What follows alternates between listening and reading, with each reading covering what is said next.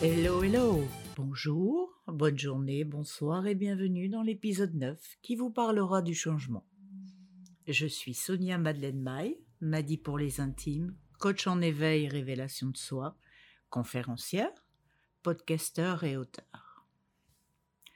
Le changement ou l'art de la transformation. Le changement fait peur, atrocement peur même dans certains cas. Pourquoi? Parce que le changement est la seule chose qui soit permanente dans nos vies. Et refuser le changement, c'est s'accrocher au passé. Nos croyances, limitantes ou pas, nos souvenirs, nos sentiments, nos émotions, nos sensations, même si nous savons que ceux-ci se sont modifiés et, contre nos attentes, ont changé. Nous avons tous entendu au moins une fois que si nous ne changions pas, c'est parce que nous manquons de volonté, de détermination, d'envie, etc., etc., etc. Mais moi, je dis que c'est bien plus complexe que ça. Car changer demande avant tout de faire le choix de transformer ce qui ne nous correspond plus, mais surtout d'accepter que nous ne sommes plus tels que nous étions avant. Certains me demandent avant quoi? Eh, ben moi je vous dis, à votre avis Le changement, bien sûr. Et même si nous le refusons, il est là. Et même si nous le fuyons, il est là. Je sais que ça n'est pas évident de remettre en cause sa façon de vivre, son travail, sa famille, les amis qui nous entourent, notre image de nous-mêmes, nos valeurs. La liste s'étend à l'infini, car elle est le reflet de ce que nous sommes. Comme je vous le disais plus tôt, le refus de changer vient souvent de nos peurs, de nos vécus, mais aussi de ses croyances limitantes. Et c'est un désastre pour nos vies. Pour tout vous dire, le changement a été longtemps l'une de mes plus grandes peurs. Car l'accepter, hmm, bah, c'était accueillir l'inconnu.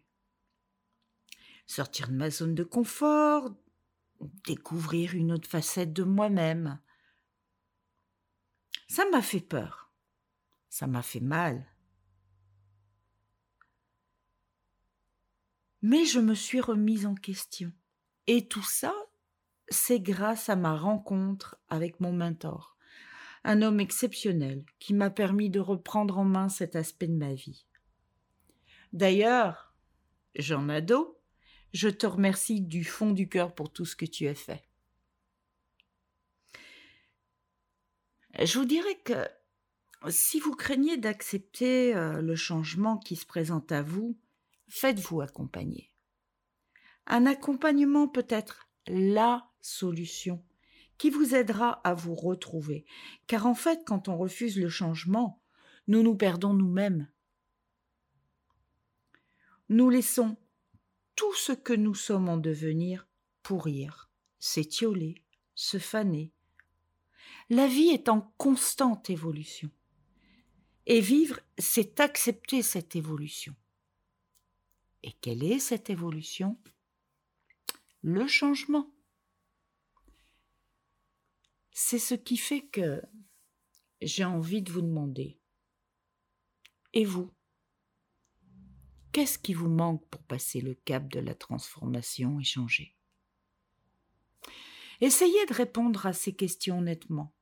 Je suis absolument certaine que vous serez surpris de vos propres réponses.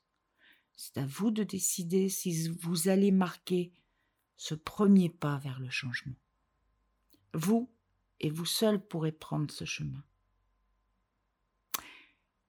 Mais euh, continuer à s'accrocher à notre fantôme du passé, est-ce que c'est ce qu'il y a de mieux dans notre présent? Si vous me le permettez, je vous donne ce petit conseil.